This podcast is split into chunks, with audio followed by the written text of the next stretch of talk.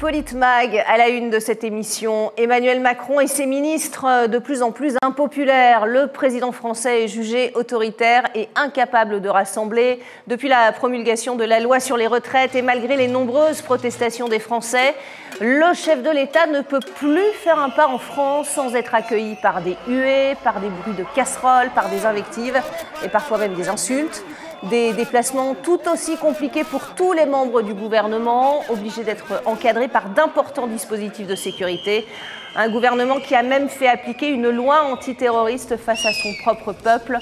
Des Français très en colère et en tout cas déterminés à ne rien lâcher, tout comme Emmanuel Macron d'ailleurs. Écoutez. Je pense qu'il va y avoir plus de manifestations. Ça risque d'être très tendu. Enfin, c'est franchement très triste, honnêtement. Mais c'est la solution dont malheureusement le président a décidé. Il a décidé de qu'il y ait plus de manifestations, qu'il y ait plus de confrontations. Macron, il faut qu'il entende qu'on n'est pas d'accord avec cette loi et que c'est pas parce qu'il a des outils au pouvoir qui lui permettent d'être autoritaire qu'on le laissera devenir un dictateur. Il est normal que cette colère s'exprime. elle est là. Il y a aussi d'autres gens qui ont d'autres motivations, qui sont venus saluer, d'autres qui sont en soutien. Moi, cette colère s'exprime, je ne m'attendais pas à autre chose, mais euh, elle ne m'empêchera pas de continuer à me déplacer partout à travers le pays, parce que nous devons continuer d'agir et d'avancer.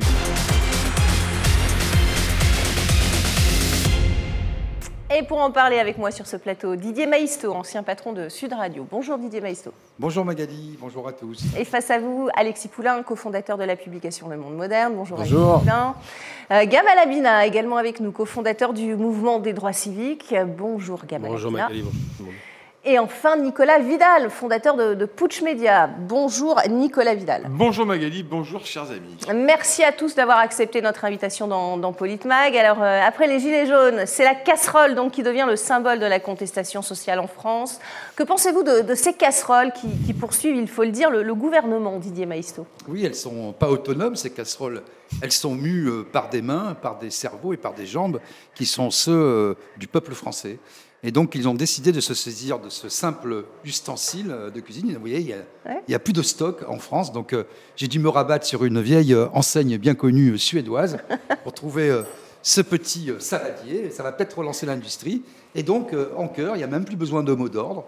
Chaque fois qu'il y a un déplacement ministériel, présidentiel, les gens se munissent de leur casserole, de leur ustensile de cuisine et battent euh, la mesure. Alors lui, il est déterminé, il, va, il, il continue à avancer, mais le problème, c'est qu'il avance tout seul ouais. face à des gens déterminés qui lui opposent un véritable mur.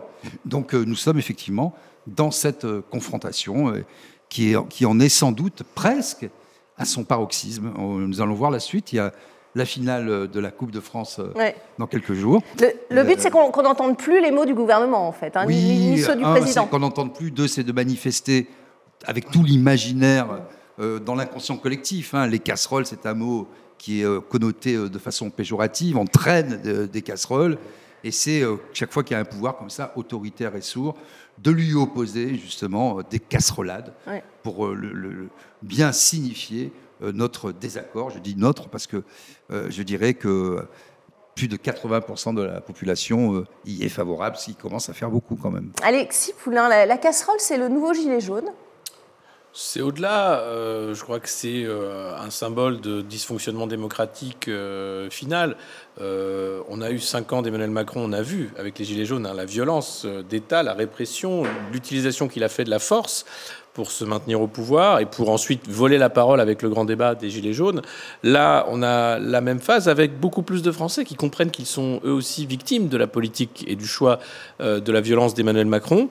Euh, la casserole, c'est le charivari, c'est quelque chose qui n'est pas neuf hein, dans la culture populaire, euh, mais surtout, on voit que sa volonté de, de, de fébrilité, d'être sur le terrain, d'essayer d'apparaître partout, de revoler la parole à nouveau, hein, de concentrer toute la lumière et les caméras sur lui, ne fonctionne pas grâce justement au dispositif de la casserole. Parce que euh, s'il faisait, comme il avait fait pendant les Gilets jaunes, des grands débats, il ne pourrait pas. Il y aurait dans la salle et autour de la salle des gens avec des casseroles qui l'empêcheraient de parler pendant 7 heures. Rappelez-vous, ah c'est incroyable, Emmanuel Macron parle pendant ah oui. 8 heures, il n'a même pas fait de pause pipi. Oh. Incroyable. Bon, alors là, il peut y aller, euh, il là, ne il pourra pas parler. mal à se faire entendre, non, non, hein. et c'est génial parce oui. que même les caméras euh, des chaînes d'infos en ne peuvent pas faire comme si ça n'existait pas. C'est-à-dire que partout où il va, partout où les ministres sont, les casseroles sont présentes. Et ça veut dire une chose, c'est que l'image qu'on veut donner d'un président qui va ressouder, etc., c'est-à-dire la manipulation macroniste, hein, qui est vraiment au cœur du projet macroniste, censure et propagande, eh bien là, la propagande ne fonctionne pas parce que ce petit ustensile de cuisine, la casserole, fait trop de bruit, suffisamment de bruit, un dispositif sonore portatif pour empêcher justement cette propagande de prendre. On va parler du dispositif sonore portatif parce que ça a suscité aussi la, polémique, bah, évidemment. Euh, Gamal Abina, c'est bien vu ce, nouveau symbole des, casseroles, en tout cas pour ne. On l'a vu, hein, euh, la nation ne t'écoute plus, Emmanuel Macron, c'est ça le message? Bah, J'ai reçu, comme tout le monde, un petit message dans lequel il y avait deux mouvements qui étaient euh, préparés. Il y avait les casseroles et puis il y avait le fait de ne pas consommer euh, d'énergie ce jour-là. C'est pas l'énergie, ça aurait été évidemment invisible. Hein. Ça, on peut pas l'entendre dans les médias, mais les casseroles, c'est très fort parce que c'est. ça a plusieurs symboliques d'ailleurs. Il y a beaucoup de symboliques. D'abord, les casseroles, c'est la nourriture. On commence par le début. Hein. Le peuple veut du pain. On se souvient de la Révolution française. Ensuite, les casseroles, surtout, c'est l'expression des tolards pas oublier que c'est dans les prisons qu'on utilise les casseroles pour communiquer. Et là, les prisons, en substance, c'est la France qui est en prison d'un système qui est de moins en moins démocratique, avec un homme qui est autocrate et qui prend la décision pour tout le monde. Et manifestement, il n'est pas entendu. Donc, pour empêcher que cet homme soit entendu aujourd'hui, puisqu'il raconte beaucoup de bobards et que les Français ont bien compris que c'est beaucoup de baratin pour, euh, in fine, euh, une imposition d'un système qu'ils ne veulent pas, eh ben, il empêche de parler. Mais là où c'est fort, c'est que, euh, là où vraiment je suis impressionné, c'est que ce mouvement est arrivé de rien, comme les Gilets jaunes, juste les réseaux sociaux, qui ont augmenté le, phénomène et qui font qu'aujourd'hui, eh bien, euh, l'État est bien en, peine d'empêcher cette expression qui est clairement démocratique. Mm. On ne veut pas vous entendre, on fait du bruit. Mm. Euh, Nicolas Vidal, euh, cette casserole, c'est bien vu. Il y a eu des sifflets aussi. Hein. Le, but, c'est de faire le plus de bruit possible pour couvrir les, paroles du gouvernement qui n'a pas suffisamment parlé et entendu, en tout cas les Français, avant de promulguer la, loi sur la réforme des retraites. Aujourd'hui, c'est trop tard. ils sont inaudibles. Ah oui, je pense qu'ils sont inaudibles et surtout, euh, il faut parler d'illégitimité. C'est ça, à mon avis, qui est le point fondamental de la situation, c'est que les casseroles, à mon sens, c'est véritablement le dernier cran avant le crash démocratique. Mm. Bien heureux que le gouvernement, véritablement, je pense qu'on est même au-delà de l'avertissement. On est véritablement dans la façon de s'exprimer encore pacifiquement, puisque qu'est-ce que reste-t-il à la population aujourd'hui, aux Français, pour s'exprimer? Les députés ont été piétinés. Emmanuel Macron, et j'imagine qu'on va en reparler, est passé outre tous les outils constitutionnels, mais on, on vous rétorque en permanence l'histoire de la légalité. Mais la légalité, pour faire une démocratie, ça s'accompagne toujours du consentement. Et le consentement, il n'est pas là. Et à partir du moment où vous passez en force, on est en train de basculer dans une espèce de violence statique autoritaire, et vous avez forcément un retour du peuple qui devient, lui, beaucoup plus agressif et finalement autoritaire à son, à son compte aussi. C'est le mot qu'on entend beaucoup, hein, le, mot autoritaire. Bien sûr. Et je vais finir par là. Je pense sincèrement que les casseroles, je partage tout ce qui a été sur le plateau, mais les casseroles, c'est le dernier avertisseur, c'est le dernier signal, véritablement, avant la destruction pure et simple de la Ve République, parce qu'Emmanuel Macron a poussé le bouchon de très loin et il a utilisé les pires, les pires aspects de la Ve, et sous De Gaulle, c'était pas une bénédiction, je ne vais pas exagérer non plus, mais sous un Emmanuel Macron et bien avant lui, c'est un véritable péril pour ce pays. Et là, on est vraiment au point de bascule, voire au bord de la falaise, et c'est très inquiétant. Point de rupture, en tout cas, avec, le, avec le peuple. Euh, on va regarder le, le premier bain de foule euh, d'Emmanuel Macron, justement, après la promulgation de la loi sur les retraites. Ça a donné ça, regardez. Pas de ta retraite. Qu'est-ce que tu comprends pas là-dedans? On n'en veut pas. On n'a jamais vu un président avoir un gouvernement aussi corrompu que le vôtre.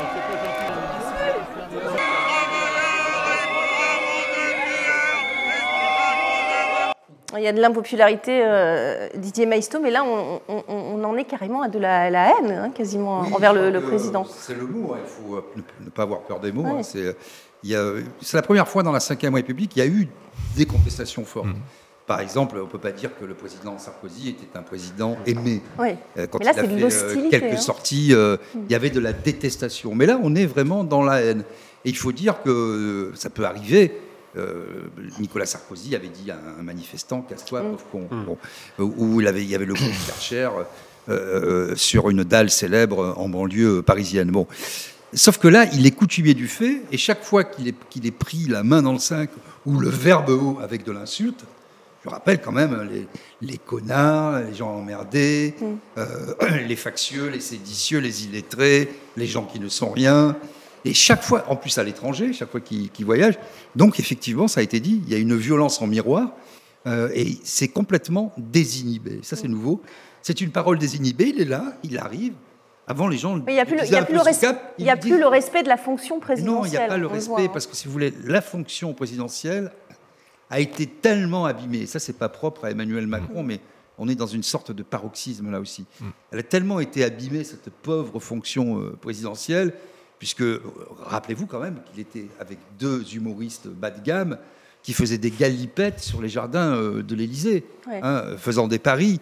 Quand vous en êtes à ce niveau d'abaissement, de votre propre fonction, ou, que vous pesez euh, euh, euh, dans l'Élysée avec des drag queens qui se déhanchent, ou que vous avez vos, ministres qui se déhanchent ou qui font la une de la, couverture de magazines érotiques alors que le pays est à feu et à sang, que voulez-vous qu'il se passe? Que les gens respectent la fonction, mais le poisson pourrit par la tête. La fonction n'est pas respectée par lui-même. Donc à partir de là, effectivement, on peut basculer dans autre chose tout est possible parce qu'il n'a jamais pu prendre la mesure. Je rappelle quand même qu'un président de la République est le garant, c'est son premier rôle, c'est sa première mission, le garant de l'unité mhm. nationale, qu'on ait voté pour lui, qu'on n'ait pas voté pour lui, qu'on n'ait pas voté du tout.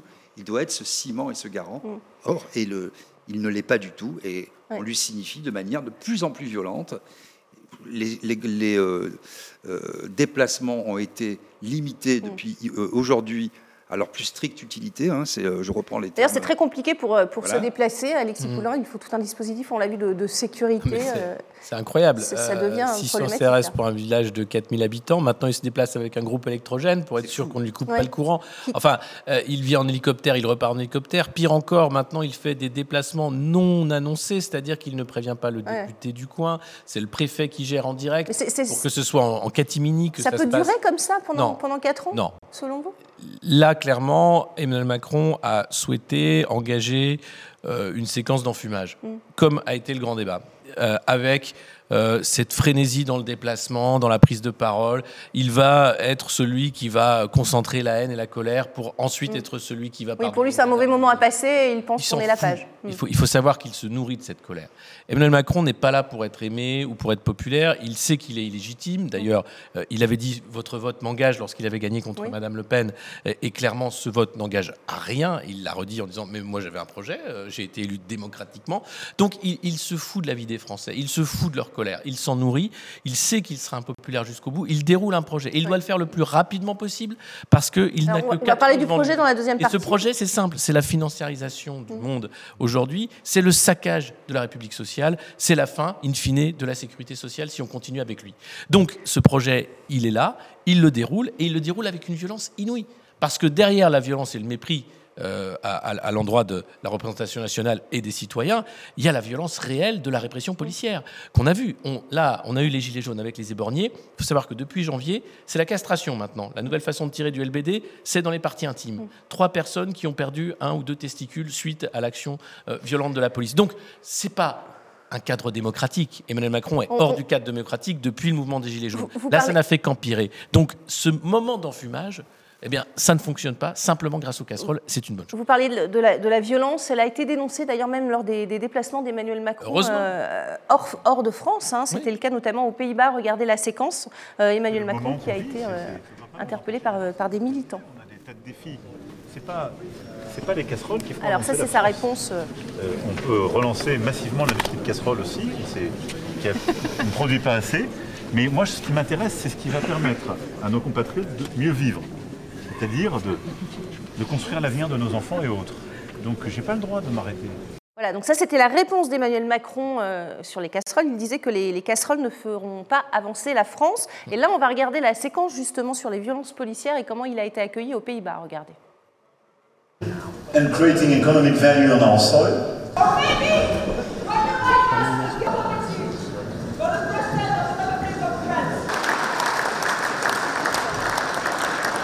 These type of expressions are forbidden. A democracy is exactly a place where you can demonstrate, you can have, as in your country, this type of interventions. Voilà, of Violence. La démocratie est exactement euh, le système dans lequel on peut faire ce genre d'action, dit le président. Euh, Qu'est-ce que ça vous inspire, Nicolas Vidal? Ben, Emmanuel Macron, il récolte ce qu'il a semé, bien entendu, et vous l'avez dit, il le, récolte même à l'étranger. C'est ça qui est formidable avec, mm. Emmanuel Macron. C'est le Gérard Majac de la barricade sociale. Il les porte à l'étranger, c'est assez formidable sur le terrain européen. C'est la barricade Schengen, quoi, Emmanuel Macron. Mais pour en revenir là-dessus, je voudrais qu'on revienne sans rentrer dans le projet, on en parlera en seconde partie. Mais la réalité de cette violence sociale aussi, cette violence étatique, c'est que Emmanuel Macron, il finit le processus de la destruction de la France sociale. Alexis en a un peu parlé. Et la réalité, c'est mon analyse, c'est que ce qui se passe aujourd'hui en France, c'est le, le coup de boomerang, le retour de bambou du viol démocratique de 2005. Voilà. Et, les gens, pourquoi aujourd'hui ils s'en rendent compte? Ils s'en rendent compte pourquoi? Parce qu'il y a une idée simple euh, que j'aime à penser, c'est-à-dire que la, précarisation, le déclassement des Français fait qu'ils se politisent énormément. Et aujourd'hui, ce déclassement économique qui a touché énormément de classes moyennes et de plus en plus de classes moyennes supérieures, ils sont en train de se rendre compte des ravages économique, de la trahison de nos élites, dont Emmanuel Macron est le meilleur parangon. Donc on se retrouve dans cette situation absolument scandaleuse, et bien entendu, euh, vous l'avez dit pour répondre à votre question, il exporte ça un peu partout, mais il n'a aucun intérêt de le faire, puisqu'Emmanuel Macron déroule un projet euh, antisocial, car il n'est que finalement le VRP, le cost-killer de l'Union européenne, et donc il ira au bout ce ne sont pas les casseroles qui feront avancer le pays, répond Emmanuel Macron. Euh, même tout ce tintamarre, Didier Maïsto, ne l'empêche pas de continuer finalement. Bah, si vous voulez, euh, en fait, ce qui, euh, la bonne nouvelle, c'est que ce qui fait avancer le pays, c'est quand lui euh, reste retranché et fait surtout rien. Parce que ce qui fait, lui, Emmanuel Macron, il fait non seulement stagner le pays, mais il le fait reculer. Mm. C'est-à-dire que quand vous regardez tous les classements internationaux, allez, prenons le PIB, c'est une catastrophe. Prenons les classements des universités, c'est une catastrophe. Le niveau en français, en mathématiques, également le niveau des services publics et du bien vivre si on ne prend pas. mais des, mesures ont été annoncées justement pour essayer de, relancer. Oui, mais ce sont des euh, L'éducation nationale, la santé. Oui, mais voyez, là aussi, il ment chaque fois. M'explique. Il, donne. D'abord, on se demande à quoi, à quoi sert Papa Ndiaye, à part faire des sourires. Ministre euh, de l'Éducation nationale. Ministre de l'Éducation nationale dans les dans les médias. Chaque fois qu'il y a une annonce à faire, il est marginalisé, et c'est le président de la République qui l'a fait. Et quand, euh, euh, en réalité, les euh, syndicats, les organisations de parents d'élèves, de professeurs, etc., regardent exactement les choses, mm. Là aussi, je reprends le terme d'Alexis Poulain, c'est de l'enfumage. Oui, c'est jamais des promesses à la hauteur de ce que. Non, mais c'est sous, sous, sous, certaines conditions. Le, le, brut, en fait, le net devient le brut. Mm. Oui, ils ne sont pas clairs dans leur. et donc, si vous voulez, ce qu'il y a de nouveau par rapport au, précédent mandat de, différents présidents de la République, c'est l'émergence des réseaux sociaux, mm. où euh, l'information circule très vite, et paradoxalement, ou j'allais dire en miroir, à contrario, de l'autre côté, des médias qui sont complètement inféodés à la parole présidentielle. Et là, les gens se rendent bien compte, parce qu'ils font leurs courses, euh, euh, leurs enfants sont à l'école, quand ils ont un problème, ils vont aux urgences et, ça, ne, fonctionne pas. Donc ils voient bien ce décalage, ce cap, que dis-je, cette péninsule entre les annonces, le pays et le pays réel.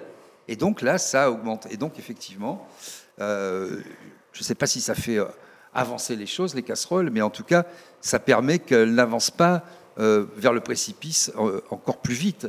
Et donc là, c'est un stop, c'est un stop net qui est signifié malheureusement, pour l'instant, euh, il s'entête. On a, vu, on a vu ce sondage euh, qui est quand même euh, catastrophique pour, pour le président. 69% des Français estiment que la, la réélection d'Emmanuel Macron le 24 avril 2022 a été une mauvaise chose pour le pays.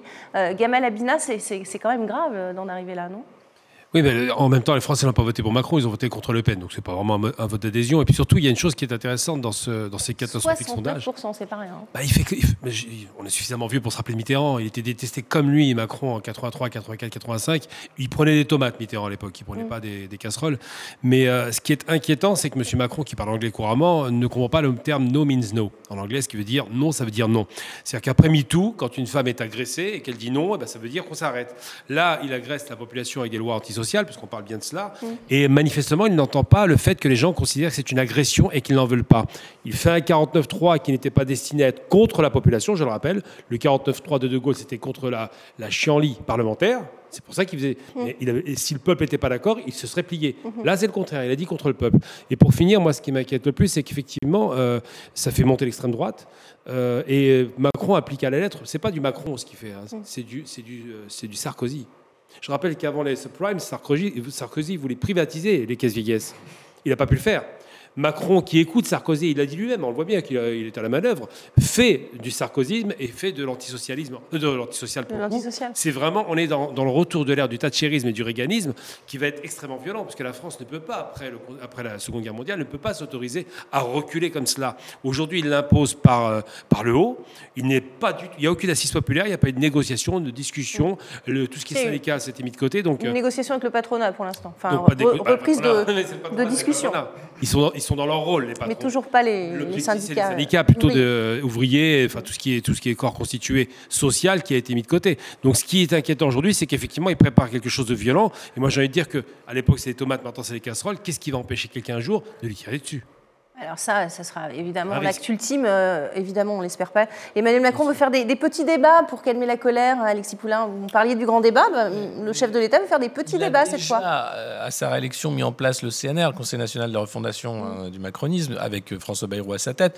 Cet outil vide hein, qui a été boycotté par une partie de la classe politique, justement parce qu'il avait déjà prévu cet enfumage. Il a mis Olivier Véran en tant que porte-parole et ministre du Renouveau démocratique pour faire ce genre de comité citoyen qu'il a enterré lorsqu'il parlait climat. Alors là, le comité citoyen a servi pour la fin de vie, mais il n'y a rien à attendre de ce genre de bidule, à part faire croire que nous sommes dans une démocratie exceptionnelle. Non, la démocratie en France, elle est malade. On ne peut pas se réjouir de tous les cinq ans voter pour la peste ou le choléra et dire ensuite, bah, la peste a été élue démocratiquement, donc elle vous... hum. Ouais. Et, et non, pas, c'est pas ça une démocratie. Une démocratie, c'est des organes de contrôle, Oui. des contre-pouvoirs, un pouvoir citoyen réel. Et quand un président eh, maltraite un peuple, comme le fait Emmanuel Macron depuis six ans, eh bien, je suis désolé, les élus de la République devraient euh, enclencher l'article 68 de la Destitution. Ouais, on a vu euh, problème pour, euh, pour le chef de l'État de, de se déplacer, problème aussi pour, pour son gouvernement.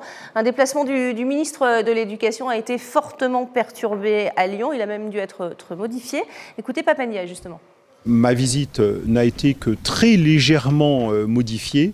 À l'extérieur, il peut y avoir des bruits, il peut y avoir aussi, et je le regrette et je le condamne, des euh, violences, euh, des grilles ont été cassées, euh, des forces de l'ordre ont pu être euh, attaquées. Tout cela euh, est euh, évidemment euh, condamnable, mais cela ne modifie ni ne perturbe mes visites et je vais continuer évidemment à me déplacer de façon euh, régulière parce que je suis un ministre de terrain. Un commentaire? Bah, c'est pour ça qu'il est resté dans la voiture bar du TGV Zen avec euh, Barrios et, et Mais ça a continué après, hein, on a- fait euh, de la- de l'activité. On ne peut pas tout montrer, mais il y a eu son, son Oui, train, il y, a, il y a eu toute la journée de Papendia qui a été. euh, Vous voyez, je vais essayer de répondre rapidement là-dessus. Je ne sais pas. Alors que le gouvernement avait augmenté les profs. Oui, oui, oui, oui, oui, oui, oui. Et puis ça aussi, il va falloir, en creusant, en creusant on, on voit que c'est pas la même. Mais moi, la question que je pose, c'est sont-ils vraiment à ce point déconnectés de la situation? Parce que c'est une véritable. C'est la méthode Coué, c'est se, se persuader que Ouais, ça alors, pas. alors et- ce, que, ce que je peux vous dire, ce que j'ai lu dans la presse, c'est que suite, euh, je parlais notamment de Papendiaï qui est resté bloqué dans la voiture zen, bar avec les baristas. Euh, il faut savoir que plusieurs ministres, suite à ceci, ont été, sont véritablement aujourd'hui terrorisés. Terrorisés par ce qui s'est passé, parce que euh, ça, c'est quand, même- quand même chaud. Bon, et c'est vrai que quand Papendiaï reprend les termes de la préfecture, parce que la préfecture avait dit que ça avait été légèrement modifié, c'est très intéressant. La réalité, je finis là-dessus, c'est que je ne sais pas s'ils sont véritablement déconnectés, mais il est en train, je ne sais pas s'ils ont bien conscience qu'il est en train de se jouer une lutte sociale à mort entre 70 ou 80% des Français et une oligarchie qui est au pouvoir. Et cette lutte sociale à mort, elle va être très compliquée et on ne sait pas de quel côté la pièce va tomber. Et on pourra en parler, mais que, c'est que- pas le. que Ouais. faire Que faire? Lâcher Mm. sur euh, la réforme des retraites C'est la seule issue, selon vous? C'est la seule issue. Non, mais la, la question, il, faut, soyons honnêtes, il y a quelque chose qui nous échappe à tous. C'est Parce que si on regarde la Macronie, ces six ans passés, sous le prisme de la raison, du rationnel, on a tout faux. Euh, vous, voyez un peu tous les ministres, ils reprennent d'ailleurs les mêmes éléments de langage, mais mot pour mot, que ceux du président de la République. On est dans un phénomène euh, sectaire, et je pèse euh, mes mots. Vous voyez, il y a un gourou, et, et que l'intervention soit bonne ou pas, vous avez derrière tous les macronistes, sur les réseaux sociaux, dans les médias, qui reprennent tous les éléments de langage. Alors sont-ils inconscients? Sont-ils conscients que si Macron tombe, bah, c'est tout le système qui s'écroule et, eux avec? Sont-ils un peu dans le déni? Mais tout ça, un peu tout ça, et en même temps ils sont un peu déconnectés. On n'a pas l'explication. Ça, peut marcher, non? À la longue, ça peut lasser les Français ces casseroles, non? Ça, ne peut plus marcher. Je crois que maintenant, ils ont, les Français ont enclenché c'est un peu métastable, comme disent les physiciens à un moment. C'est une très bonne image de quel côté va tomber la pièce. Mm. Et là, euh, c'est comme la tartine. Sauf que la tartine, la confiture, elle est du côté du peuple aujourd'hui. Vous voyez et, je pense que là, on est allé trop loin. C'est le point de non-retour. On est au milieu du guet et un peu au-delà du, Je ne sais pas, parce que je crois qu'Emmanuel Macron mise sur le, marathon. Il a pris un axe légaliste en disant j'ai été élu démocratiquement, je respecte les institutions avec euh, un conseil hein, constitutionnel, un conseil d'État totalement défaillant, mais bon, Là encore, euh, il y aurait beaucoup à changer. Euh, donc lui, il va parier sur l'épuisement. Euh, l'effet marathon, et donc le moment où les casseroles vont être de moins en moins nombreuses, où les Français ne pourront pas le suivre sur tous les déplacements, où euh, finalement il y aura des trous dans la raquette. Et, et puis euh, il y a les congés de mai, et puis les 100 jours, c'est quoi? Bah, C'est le compte à rebours jusqu'aux vacances de juillet. Donc c'est formidable. Voilà les vacances, donc peu importe ce qui sera passé pendant 100 jours, on passera à autre chose. Et puis on changera de première ministre. d'apaisement, hein, selon les mots du Voilà, on fera un nouveau casting phénoménal de ministres inutiles et, invisibles et, inconnus. et puis on peut continuer pendant quatre ans. Le problème, c'est qu'il faut que les Français se rendent compte que si cette réforme passe par la force, alors ils s'apprêtent à vivre un enfer social. On, va, en parler dans la... On va en parler. Les sont là, qui encore oui, une résistance. Ça peut aller beaucoup plus loin cette résistance jusqu'à vraiment euh, euh, une crise démocratique profonde. Aujourd'hui, la crise démocratique n'est pas là parce que les syndicats ont décidé lever la pédale, parce que les partis d'opposition ont décidé de faire une opposition cosmétique, et parce que Emmanuel Macron a pour lui et la répression policière, la force et le droit. Et donc il peut tenir longtemps avec l'épuisement finalement d'un peuple qui ne peut pas s'organiser parce que les corps intermédiaires sont volontairement On va en parler dans la deuxième partie si vous le voulez bien. C'est la fin de, cette première partie de Politmag. Restez avec nous. On continue évidemment de, parler de, de cette révolte des casseroles, nouveau symbole de la contestation en France. On se retrouve dans quelques petites minutes. Restez avec nous.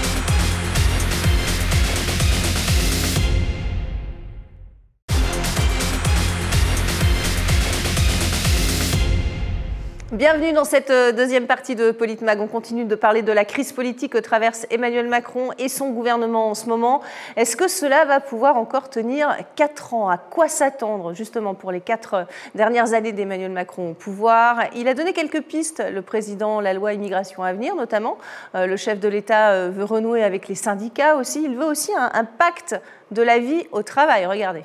L'objectif qu'on doit se donner est que l'agenda complet des négociations soit, défini là dans les prochaines semaines, prochains mois, euh, de manière solide, et qu'on vous laisse le temps de la négociation, je dirais jusqu'à la fin de cette année, pour pouvoir bâtir ce pacte.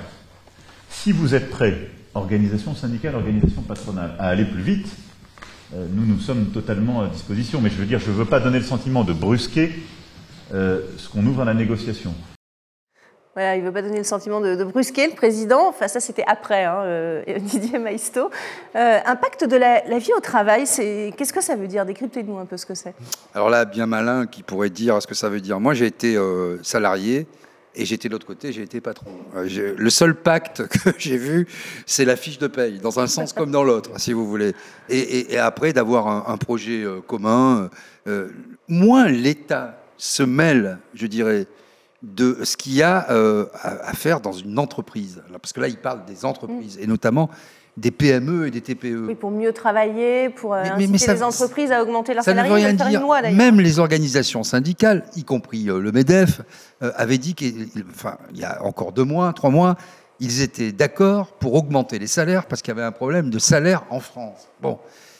Que vient faire le président de la République dans ces négociations S'il faut augmenter les salaires, euh, les salaires, chaque fois que Macron s'est mêlé de quelque chose en entreprise, ça a été une catastrophe. Les entreprises, elles n'ont pas besoin d'aide, elles ont besoin d'air. Et chaque fois qu'une entreprise est aidée, en fait, c'est de la dette. Et on a vu pour les petits, parce que quand vous regardez ce qui s'est passé durant le Covid, euh, bien sûr, il y a eu le quoi qu'il en coûte. Beaucoup d'entreprises ont été aidées avec des prêts garantis par l'État. Mais aujourd'hui, elles doivent les rembourser, ces prêts. Qui s'est enrichi? Ce sont les actionnaires euh, du CAC 40, les entreprises du CAC 40, qui bien souvent n'ont pas leur siège en France, euh, ne, payent pas souvent de l'impôt sur les sociétés en France. Donc, euh, de quoi parle-t-on exactement? Donc, c'est encore un jargon euh, de cabinet euh, de conseil. On voit que c'est quelqu'un qui n'a jamais véritablement travaillé, parce que la banque d'affaires, c'est pas du travail, c'est de, c'est du parapublic et c'est du parapolitique. Hein, quand vous faites de la fusion-acquisition, vous avez les gros dossiers. Il y a quelques sociétés qui font ça, dont la banque Rothschild des banques d'affaires. On n'a jamais vu une banque sans affaires. Hein. C'est comme les avocats d'affaires. Ça me fait toujours sourire, ce, genre d'expression. Mais, euh, mais voilà, donc euh, c'est du jargon, un pacte au travail. Mais ça, c'est très politique. Le pacte, il faut refonder le pacte républicain, le pacte avec la sécurité, le pacte avec les territoires. Ça, c'est un mot technocratique mmh. qui ne veut... Ça recouvre rien de concret. Mais non, parce que quand vous n'avez rien à dire, vous dites on va faire un pacte. Ouais. Moi, je, suis, je serais plus euh, dur que toi, euh, Didier, là-dessus, puisque euh, si on voit comment Emmanuel Macron a appréhendé le travail, il faut remonter aux ordonnances travail de 2017. Alors, je suis d'accord. C'est une destruction du travail. C'est une destruction du contrat de travail, qui est la pierre angulaire de la relation de subordination entre un employeur et un salarié. Le barème On a... une catastrophe. Exactement. Le barème Macron, d'ailleurs, qui maintenant est, appliqué dans les prud'hommes, et l'arrêt de la Cour de cassation de juin 2022 euh, a été très clair là-dessus. Olivier Dussopt dit que le meilleur rempart contre la précarité, c'est le travail. Non, parce que Olivier Dussopt pense que, comme il pense, enfin, Olivier Dussopt, il a un, il a un charisme de lémurien, donc euh, j'ai envie de vous dire que, euh, voilà. Mais la réalité, c'est que, Magali, c'est que e-, Emmanuel Macron, ce rapport au travail, c'est l'ubérisation. Idem, tout le temps. On a vu, on a vu Uber, on a vu Deliveroo, et la réalité, c'est que les gens finiront par avoir trois boulots. Et quand Emmanuel Macron enfume avec cette espèce de pacte de la vie au travail, la réalité, c'est le prix de l'esclavagisme au travail, ubérisé, avec des Français. Et d'ailleurs, je finis par là, c'est toujours le corollaire avec la baisse, du chômage. Mais c'est faux. La baisse du chômage, c'est des milliers, des centaines de milliers de gens qui sont rentrés dans l'auto-entrepreneuriat avec un salaire médian, des revenus, pardon, salaire de 400 balles. Donc la réalité, c'est qu'il veut casser, détruire, ubériser, finalement, pour que les gens soient toujours tributaires et esclaves d'un monde économique et d'une capitalisation qui va les appauvrir. Voilà, c'est pour ça que pour moi, c'est ce jargon-là, c'est enfumé justement pour continuer. Et j'attends, le, la loi travail, et on a parlé, mais ce n'est pas le sujet, de la présomption de démission, qui est aussi un scandale. Allez voir des avocats de Vous, vous êtes d'accord, Gamal euh, Le travail tel que le conçoit le, chef de l'État, euh, c'est, c'est pas la vision qu'en ont les Français? Bah, clairement pas, parce que la France, d'abord, il y a deux traditions différentes. Lui s'inscrit un peu dans le libéralisme anglo-saxon, qui est un libéralisme de, le système de financiarisation. L'économie est financée par des, par les prêteurs privés ou des banques ou des institutions. Et euh, le but de la financiarisation, c'est de faire des retours sur investissement qui soient le plus profitables possible. L'humain n'intéresse pas. Ce qui nous intéresse, c'est uniquement les, les, les, capitaux qui, génèrent du capital. Euh, le capitalisme français est différent dans la mesure où d'abord, il y a une question sociale qui existe en premier. Puis surtout, c'est des familles qui ont le capital en France. C'est pas tellement les marchés financiers. Les marchés financiers travaillent pour l'extérieur. Et lui, quand il parle de travail, il parle comme quelqu'un qui a été éduqué, on parle bien d'éducation, dans une banque. Donc, malheureusement, c'est un peu des, archétypes, des caricatures de, presque de sociopathes et de, robots qui répètent toujours les mêmes schémas de pensée. L'humain n'existe pas, les chiffres comptent. Et en substance, quand il parle de, cadre, de pacte, j'ai envie de dire presque un pacte avec le diable, travail, c'est pas le travail qui l'intéresse, c'est effectivement, c'est bien de dire par, M. Vidal, l'ubérisation. Parce que euh, lui, c'est Startup Nation, c'est la, nation américaine, c'est le système américain, c'est les emplois Kleenex, c'est la pérennisation, la durée, les contrats cadres, euh, cadrés, du moins les contrats qui durent, ça l'intéresse pas. Lui, ce qui l'intéresse, c'est de dire, je vais faire baisser le chômage artificiellement et pas seulement par le fait qu'il ait fait baisser le chômage par, euh, par l'ubérisation. Il y a aussi l'autre aspect qu'on oublie, c'est les contrats aidés c'est une fausse baisse de chômage. Moi, je, connais la musique puisqu'on a beaucoup d'alternants. Sans compter ceux qui sont sortis d'ailleurs des les radiations. Voilà. Les radiations, et surtout, il, a créé des milliers, centaines de milliers de, contrats alternants qui vont durer deux ans, trois ans et qui reviendront dans le cercle du chômage cyclique classique. Donc, M. Macron parle beaucoup de travail, mais il ne parle pas vraiment du travail euh, dans le sens noble du terme qu'on a toujours connu. Un travail qui pourrait euh, être effectué jusqu'à 64 ans. En, tout en plus, un travail qui dure longtemps, avec des gens qui ont de moins en moins accès au travail, avec une durée de travail longue, difficile, la pénibilité. C'est ça les, les approches. Et malheureusement, il en parle après la réforme des retraites, donc en retard malheureusement. La, feuille de route fait froid dans le dos. Enfin, c'était les, trois thématiques de son discours euh, de mm. lundi. C'est travail, ordre et progrès. Mm. Euh, on est dans, un triptyque fasciste, quasiment. Euh, le travail, c'est pas une valeur en soi, c'est une manière de vivre. Et puis, il faut un sens au travail. Avec Emmanuel Macron, le travail n'a aucun sens. L'idée, c'est d'abrutir les Français. Travail oui, il faut que l'humain n'ait plus qu'un temps productif. On parle de ressources humaines. Mm. le recul de l'âge de la retraite, c'est ça aussi. C'est-à-dire que le temps que vous avez pour vous, pour votre famille, pour vos amis, euh, le, temps réel de la vie doit être renié à rien du tout. Il faut enfouir l'humain sous le profit, sous le, travail qui n'a aucun sens. Hein. On est là sur du travail, euh, vraiment, le capital a pris la grosse part hein, du gâteau euh, pour entretenir un système de prédation, un système vampirique qui aspire les vies. Et ça, Macron, son projet est clair, c'est un projet anti-humaniste. C'est un projet de choix de la pauvreté. Avec euh, euh, le guichet unique, France Travail, c'est quoi? C'est les réformes euh, Arts qui ont eu lieu en Allemagne au début des années 2000, où on a fait en sorte que les chômeurs n'aient plus de droit au chômage. Et voilà. C'est intéressant l'Allemagne.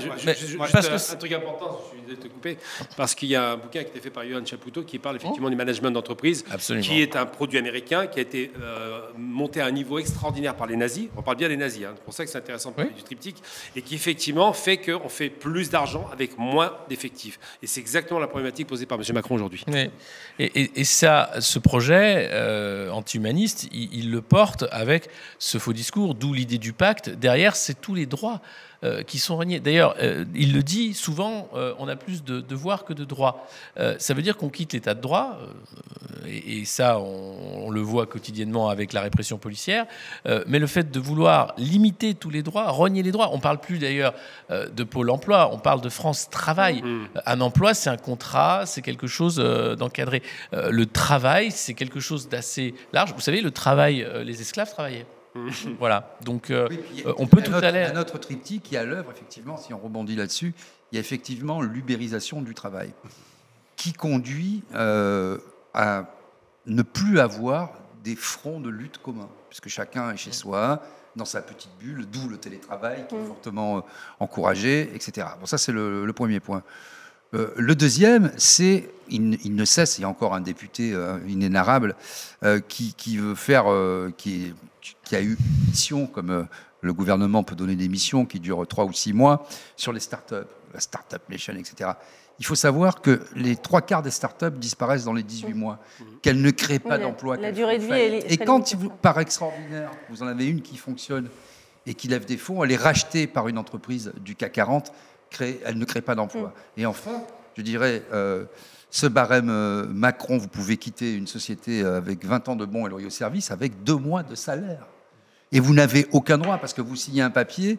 Et, si vous voulez faire des recours comme euh, les prud'hommes sont complètement engorgés mm. avec les appels et tout, c'est 5 ans au minimum. Et vous faites quoi pendant 5 ans? Mm. Donc vous n'avez aucun moyen. Donc vous prenez votre chèque, vous dites merci monsieur le patron, vous renoncez à tout recours.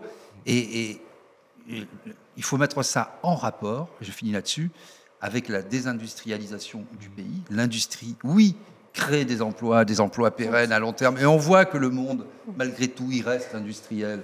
Regardez ce qui se passe avec les semi-conducteurs, l'acier, euh, tout ce que, tout ce que les machines-outils, ou l'Italie, l'Allemagne, l'Italie, la Russie, euh, euh, même les États-Unis, c'est fini, ils, sont obligés de, commander ailleurs. Donc c'est une, c'est une, une fausse économie qui repose sur de l'argent fictif. C'est une bulle financière dont on voit euh, qu'elle est en train de s'écrouler. Regardez ce qui, est ce qui est en train d'arriver au système bancaire. Dans son discours, Emmanuel Macron n'a pas dit un mot sur, euh, sur l'inflation, Nicolas Vidal. Il dit juste que ça va être dur, ça a été sa, phrase, euh, alors que c'est l'une des préoccupations principales des Français. 61% des Français sont préoccupés par le, par le pouvoir d'achat. On va le voir, ce, ce, sondage. Donc ça va être dur. Voilà ce qu'il dit aux Français. Oui, ça va être dur. Mais c'est le carburant de la révolte sociale. C'est pour ça que par rapport aux Gilets jaunes, j'ai regardé les chiffres d'inflation préparant l'émission, c'était 1,8 l'inflation en 2018. Aujourd'hui, je crois qu'on est à 6-7% d'inflation. Donc c'est un énorme carburant. Et une nouvelle fois, c'est le meilleur argument, la meilleure preuve de, gens comme Emmanuel Macron, cette oligarchie, je n'ai pas peur de dire, une véritable oligarchie, euh, qui ne prend pas conscience, bien entendu. Et ce qui est intéressant, quand on regarde les séquences d'Emmanuel Macron, il était récemment dans le Doubs, et quand les gens peuvent l'interpeller, c'est très rare, hein, mais ils peuvent l'interpeller, mm. et Emmanuel Macron se dresse sur ses ergots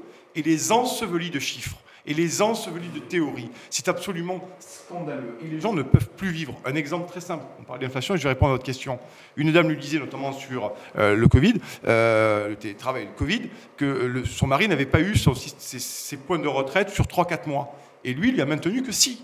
Il lui a maintenu que si. Et bien entendu, quand la dame a continué à arguer que ce n'était pas le cas, il s'est tourné vers son DIRCAB ou machin, mm. prenez le numéro de madame, on va, on va la rappeler.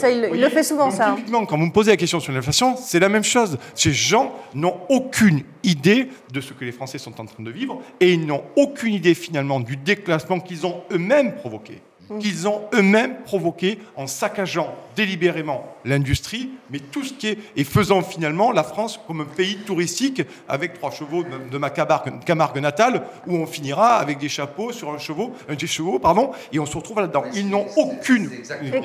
En fait, finalement, la France était en train de devenir un pays musée, euh, sous cloche, la baguette, le béret, tout ce qui est incorporel, immatériel, le patrimoine de, de l'UNESCO, etc., avec des enseignes euh, mondialisés, peuplés, euh, j'ai rien contre eux, hein, de Chinois, euh, notamment d'Asiatiques, qui ont un fort pouvoir d'achat, ou, des gens du monde arabe, du monde du golfe Persique. les Français ne peuvent plus acheter un logement, par exemple. mais c'est impossible. Ça, devient très compliqué. C'est impossible. Euh, Elisabeth Borne, la Première ministre, a, dévoilé aussi la, feuille de route pour ces 100 euh, jours d'apaisement. Euh, Alexis Poulain, elle veut un nouvel agenda social et une nouvelle phase d'action. Alors voilà, il y a beaucoup de mots comme ça qui reviennent. par contre, on, voit que le gouvernement ne sait pas du tout où il va. Et ça va être compliqué de voter des lois en l'état. 100 jours, c'est un truc qui sort du chapeau des communicants payés grassement à l'Élysée parce qu'il fallait trouver un truc pour en fumer. Euh, derrière, il dit d'ailleurs la première ministre est chargée d'une. Pas un mot sur les retraites aussi. Hein. Pas un mot sur les retraites, mais pas un mot sur rien. L'idée, c'est de passer très très vite à, comment diviser davantage et comment courir. Il y a quelque chose de frénétique. Dans, dans ce qui se passe avec Emmanuel Macron et, ses sbires. Quelque chose de l'ordre de la folie. Il n'y a rien de raisonnable. C'est la fuite en avant et c'est quelque chose de terrible parce que derrière, vous avez quelqu'un qui utilise des mots mais qui ne parle pas. C'est quelqu'un qui parle et qui ne veut rien dire. Et qui d'ailleurs quand il parle, ment la plupart du temps, ou ne s'engage pas, ou fait semblant de s'engager. Euh, le grand blabla. Pour moi, le grand débat, c'est le moment où on aurait dû comprendre qu'il y avait un cas grave, euh, psychiatrique. Euh, c'est une logorée, ça ne veut rien dire. Parler pendant 8 heures au milieu d'un aéropage de gens qui sont là et qui s'emmerdent. Pour déboucher sur quoi Non, non, mais pour rien, pour déboucher sur rien, pour les européennes. C'était une campagne en plus déguisée pour les européennes. Et là, qu'est-ce qui se passe? Vous avez les élections sénatoriales qui arrivent, les élections européennes qui arrivent. Et Emmanuel Macron ne regarde que ça finalement. Hein. Comment tenir les petits rentiers de la politique en France, les rentiers de la République. Donc les républicains, par exemple, opposition de façade, tiennent parce qu'ils ne veulent pas perdre le Sénat ou sénatorial. Les autres se positionnent déjà pour les européennes en disant peut-être qu'il va falloir qu'on fasse notre beurre, etc. Et puis surtout, évitons une dissolution. Donc il tient sur la démission des responsables représentatifs. La démocratie représentative, aujourd'hui, c'est un mot vide, comme euh, le reste de la Macronie. et on est arrivé un moment final en fait de système. C'est-à-dire que soit il y a un réveil politique du peuple qui est en train de se faire, il y a une belle éducation mm. populaire par soit rapport. soit il y a des, projets porteurs en tout cas. Soit, soit la France devient un pays à l'anglo-saxonne où le peuple est totalement dépolitisé, où on a affaire à une masse de consommateurs plus ou moins pauvres et où on a une élite euh, qui est là pour euh, tenir finalement un pays ouvert aux quatre vents de la finance internationale. Euh, et c'est le projet de Macron. Le 15 mai, je rappelle, il y a le sommet de France à Versailles. Est-ce qu'il y aura des casseroles le 15 mai à Versailles? On verra on verra, on va suivre ça. En tout cas, le chef de l'État voudrait mettre en place, à, cause de cette euh, crise euh, démocratique, ce qu'il a nié d'ailleurs, hein, on s'en souvient assez longtemps, hein, euh, il voudrait mettre en place un, ministère du renouveau démocratique. C'est Olivier Véran, le, porte-parole du gouvernement, qui l'a dit, regardez. Je ne partage pas du tout le constat d'une crise démocratique. Nos institutions ont fonctionné à plein. Il y a une crise de confiance. Une crise de confiance dans les institutions, crise de confiance dans la représentation politique, c'est une crise de confiance qui ne remonte pas à la réforme des retraites, loin s'en faut, et c'est une crise de confiance qui n'est pas franco-française, et que vous trouvez dans beaucoup de démocraties dans le monde, et qui doit nous interroger. D'ailleurs, ça nous interroge à telle enseigne que le président de la République a souhaité intituler un ministère de ces questions-là, renouveau euh, démocratique. Voilà, donc le ministère du, renouveau démocratique, il existait déjà en fait, on, l'apprend. C'est d'ailleurs euh, Olivier Véran euh, qui est titulaire du poste Qu'est-ce qu'on peut en dire? C'est un peu le ministère de la vérité de George Orwell. Et euh, non, mais vous vous rendez compte? Ça consiste en quoi le, renouveau démocratique? Il y avait une vraie, une vraie crise des, très simple, institutions là, Vous prenez, vous prenez Moi, je pense tous les rentiers de la République. Ah, c'est ça, voilà. Tous les rentiers. Plus de, proportionnel. Vous changez il a donné quelques pistes. Et vous dites, c'est nouveau. Vous savez, la carrière d'un homme politique en France, euh, quand vous prenez les Républicains, Monsieur Larcher, je regardais Monsieur Retailleau, ça fait 39 ans qu'il est élu. Monsieur Larcher, pareil, il a été vétérinaire euh, aux écuries euh, de Versailles là, pendant, pendant 5 ou 6 ans. Est-ce qu'il y a une vraie volonté, en tout cas, de changer Non, non, le non, fonctionnement des il n'y a aucune volonté de changer. Non, vous pouvez être clair. pas régler le problème Dès que ça commence par re en politique, il y a un loup. Renaissance, renouveau, j'ai changé.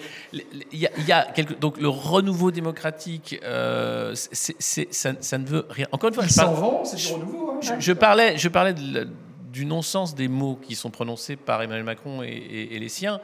Euh, c'est un cas d'école. J'ai jamais vu ça. Ce moment où le politique, on appuie sur un bouton et il va vous déblatérer un truc qui ne veut rien dire pendant 5 heures, une heure, une demi-heure, 5 minutes. euh, et puis le lendemain, on va, on va compter sur le fait qu'on va créer une nouvelle euh, affaire, une nouvelle division. Aujourd'hui, il y a deux choses qui comptent. On en a parlé, c'est le pouvoir d'achat. Ça, c'est le plus grave. Euh, L'emploi, évidemment. La- ça, la ça a santé été le aussi. cas, mais le politique peut pas faire grand-chose. Et, et l'État des services publics, l'école et, l'hôpital en premier. Euh, Est-ce qu'il y a, est qu'il y a aujourd'hui euh, une volonté de, de faire quelque chose? Non, on enfume les profs d'un côté. Aussi, le et remplacement des les professeurs de à la rentrée, Alexis Poulain. Oui, c'est la décoration, mais bon. Mais il y a un truc qui, qui- Donc, est tout est dit. Qui m'intéresse. Bon, les 100 jours, euh, il a oublié que Napoléon a eu, a eu 100 jours aussi, donc on sait où ça se finit. J'ai envie de dire simplement, quand, euh, quand un homme comme ce monsieur, euh, monsieur Véran, c'est ça, Véran Véreux, nous explique gentiment qu'il n'y a pas de, de- de problème en matière de représentation démocratique, alors qu'on est en rupture permanente, il oublie une chose, c'est que si les gens ne votent pas, c'est parce qu'ils ont en face d'eux des gens qui leur ont fait des promesses et qu'ils ne les tiennent pas, qu'ils mentent. La problématique, c'est pas la population. Si la population avait des gens qui étaient honnêtes, travailleurs, qui donnaient le sentiment qu'ils mettaient du cœur à l'ouvrage pour des résultats palpables, ils voteraient encore plus. Aujourd'hui, ils disent on a affaire à des types qui se fichent de nous, qui ont une place, et tu viens de faire référence à une chose qui m'intéresse, moi. Il faut les appeler comme pour ce qu'ils sont. Ce ne sont pas des hommes politiques qui occupent une fonction, ce sont des politiciens. Ils ont fait d'une fonction un métier. Et les gens comprennent bien que c'est une vraie niche dans laquelle on prend beaucoup d'argent, beaucoup d'avantages, et pour lesquels on ne tient jamais ses promesses. Monsieur Macron a promis la réindustrialisation du pays. Il n'y a pas de réindustrialisation. Il parle de Il avait faire promis baisser une réforme des retraites. il réforme. Il a, fait, enfin, il a, il a promis de, tout, tout seul, sans discussion. Donc la problématique, c'est qu'il est en train il a une vision, parce que c'est un homme qui fonctionne par vision. Et quand des hommes fonctionnent par vision, il faut s'inquiéter. hein, je vous le dis franchement. Alors, on dit qu'il n'a pas de vision, justement, donc il faudrait se mettre d'accord. Je pense, moi je le date de l'arrivée de Juppé, Mm. Alain Juppé à Matignon. C'était le, le début de la technostructure euh, triomphante. Et des mots creux comme ça, c'est-à-dire Mm. vous avez les forces vives de la nation, le nouveau pacte pour la République, le nouveau pacte au travail, Les Ségur, les le, renouveau démocratique, les Ségur, les Grenelles, les Matignon 2, les Matignon 3, tout ça, c'est du marketing qui ne peut abriter que du vide, en fait. Et Il y a quelque ça chose de, très concret, en tout cas, c'est que c'est ce sondage, euh, seul euh, un Français sur deux croit encore à l'efficacité euh, du vote. Donc on voit que ça devient assez problématique. Nicolas Vidal, la démocratie, là, vraiment, en prend un coup, non? Parce que je vous l'ai dit tout à l'heure, les gens sont en train de prendre Il y avait déjà une conscience. très forte abstention et, C'est en la fin de, de la, une partie de la fin de la cinquième. C'est surtout la fin de la légitimité euh, de la figure présidentielle. C'est également la fin. On a bien vu euh, le Conseil constitutionnel quand vous avez à Matignon ou dans les ministères, où on- ils attendaient impatiemment la décision du Conseil constitutionnel en pensant que ça allait faire Mm. rentrer les Français. La réalité, c'est qu'ils font tout pour masquer la trahison des élites, de nos élites depuis 83 et le tournant libéral de Mitterrand. Et la réalité, ce qu'ils sont en train de faire, ils sont en train d'endiguer ça, parce que je le pense, c'est mon avis, c'est que la France est le dernier verrou social dans, dans l'Union européenne. Oui, et si ça. jamais la digue craque en France, ça va faire tache d'huile, littéralement. Et ça, ils ça, je pense qu'ils en ont conscience concrètement. Oui. Je pense que les services, euh, et notamment euh, l'Élysée, euh, euh, au niveau de Ursula von der Textoleyen, mademoiselle Kaiser, euh, en chef, euh, le sait. Je pense que l'oligarchie aussi européenne le sait. Et cette France-là est en train de résister toute seule avec cette espèce de phare dans la nuit de la démocratie et de la résistance populaire et sociale. Populaire et sociale, j'insiste, pas que sociale, populaire aussi. Et si la digue résiste en contrepartie à cette politique néolibérale absolument calamiteuse et indigne, ça risque, la- l'oligarchie prendra un sacré coup sur le nez pour pas dire autre chose. Donc c'est ça qui se joue aujourd'hui en France et je le dis. C'est vrai, que- c'est vrai que l'Europe regarde aussi ce qui se passe en France. Alexis C'est normal, Poulain. la France, c'est un laboratoire d'idées. Ça fait figure de- de modèle et, et de résistance, si je puis dire, hein, C'est le justement. Que c'est-à-dire qu'en France, vous avez tellement de secteurs qui échappent à la finance qu'il faut absolument faire casser ça. Euh, la première réforme des retraites, on a tendance à l'oublier, elle était faite sur mesure pour BlackRock. Mm. Euh, la retraite à points, c'était la capitalisation, ça devait se passer très bien. Malheureusement, M. Delevoye avait trop de casseroles aux fesses. Des vraies Et casseroles bien sûr, pour le coup. La croque filait des, des notes Parce à l'Élysée et casseroles. privatisait les salons de l'Élysée d'ailleurs. Non, non, mais euh, et donc on refait une réforme des retraites, mais c'est déjà vous avez aujourd'hui euh, dans la presse euh, qui appartient à Bernard Arnault euh, des tribunes pour expliquer que 64 ans ça ne suffira pas. Mm. Donc déjà de toute façon, l'idée c'est de faire entrer l'idée que vous n'aurez plus de retraite que ce que vous allez capitaliser grâce à nos Oui, de la finance. pour- il nous reste- comme il nous reste peu de temps, je voudrais qu'on écoute Marine Le Pen. Elle a parlé de véritable traumatisme, elle, de ce passage en force de la, de la réforme des retraites. Regardez. Ce 49.3 restera un véritable, un véritable traumatisme en ce sens que le sentiment qui a été perçu, pas seulement par nous, représentants du peuple français, mais par le peuple français lui-même, c'est que euh, le, jeu démocratique a été euh, effondré en réalité. Euh, cette réforme n'aurait pas dû passer. Ça restera, je pense, une cicatrice profonde, au même titre peut-être en termes d'intensité que le référendum de 2005. Vous voyez, il y a des marqueurs comme ça euh, qui font qu'une partie de plus en plus importante des Français ont le sentiment qu'il n'y a plus un fonctionnement démocratique euh, correct dans notre pays. Un traumatisme du même euh, type que celui du référendum de 2005 où le- Moi, je le- crois que ça sera plus grave les Français ça. avaient dit non. Parce que le- le- l'Europe, effectivement, de 2005, c'est un traumatisme, mais c'était encore quelque chose de perçu comme lointain. Les gens avaient dit non. Enfin, c'est un vote confisqué. Oui, non, mais c'était c'était c'était Oui, et un référendum. 2008, Il n'y en a plus eu depuis d'ailleurs. C'était après, c'était le Congrès, et donc ils ont remis euh, tout ce texte euh, par petits bouts euh, dans, dans essentiellement de trai- un traité et son, et son traité d'application. Bon, mais là, euh, je pense déjà, ça, ça- ça s'accumule, ça s'ajoute, ça ne se retranche pas, ça ne se compare pas, ça s'ajoute, et surtout, euh, d'où l'explication du fait qu'un Français sur deux ne croit plus à l'élection. Euh, ça va faire en sorte que l'abstention va être terrible et que là, c'est la vie quotidienne des Français. Parce que la, la- la Constitution européenne, les gens n'en voyaient pas toutes les implications, etc. Là, ils voient. Je veux dire, ils vont travailler deux ans de plus, puis effectivement, dans la presse sponsorisée, trois ans. Il y a déjà des, tribunes, 67 ans. euh, euh, Monsieur Philippe va faire campagne là-dessus, dire Bon, moi, je vais vous dire la, vraie vérité, etc. Et, au moment, quand euh, ils vont l'user jusqu'à l'accord d'Emmanuel Macron, qui ne peut pas se représenter, ce qui se joue aussi, effectivement, c'est pas seulement la Macronie, qui est un avatar parmi d'autres, c'est le peuple sera-t-il capable d'instaurer un nouveau système qui continuera, jusqu'à présent ça avait marché, de sacraliser finalement des pans entiers qu'on appelle le régalien, euh, la sécurité sociale, les retraites, l'éducation nationale, la santé, qui jusqu'à présent échappaient à la, la financiarisation. On a vu que l'hôpital, c'est c'est plus tout à fait vrai. Euh, l'éducation nationale, ça tient encore un peu, mais euh, de moins en moins. Et, et les retraites, c'est le dernier gros bastion. Si ce- cette Il nous reste quelques secondes, Nicolas Vidal. Le, le gouvernement dit bah, finalement, si les Français ne sont pas contents, dans 4 ans, il y a une élection. Ils pourront se prononcer à ce moment-là. Et la réforme des retraites pourra sauter si c'est euh, Marine Le Pen au pouvoir, par On va exemple. parler de Marine Le Pen très vite. Oui. C'est véritablement se foutre la gueule du monde. Marine Le Pen, le camp Marigny, je l'entends nous dire depuis dix jours que finalement il ne fallait pas voter Macron et qu'avec Marine Le Pen va tout changer. Marine Le Pen, c'est l'égérie en culotte courte du renoncement national. Véritablement. Parce que ces gens sont en train de préparer les européennes. Et ils parlent, pas de, ils parlent très peu d'Union européenne parce qu'ils ne veulent pas se froisser avec la petite oligarchie. Et Marine Le Pen sera finalement la petite sœur de Giorgia Meloni, comme vous avez annoncé, comme le fascisme absolu, qui fait des courbettes à Ursula von der Textoleyen. Et, et Marine Le Pen est là. Et je pense que c'est un pis-aller, pour finir très vite là-dessus, qui, pour une certaine partie de l'oligarchie, pourrait à un moment donné, en dernier recours, remplacer Édouard Philippe ou qu'on fait Emmanuel Macron et peut-être prendre la place d'Édouard Philippe. Et ça, je trouve que Marine Le Pen, euh, très sincèrement, euh, se présenter aux européennes, je pense qu'il y a une certaine forme de complicité avec la politique néolibérale. Ce sera le, mot de la fin. Merci beaucoup. Merci d'avoir euh, participé à ce débat. Merci à vous pour votre fidélité. On se retrouve évidemment très bientôt.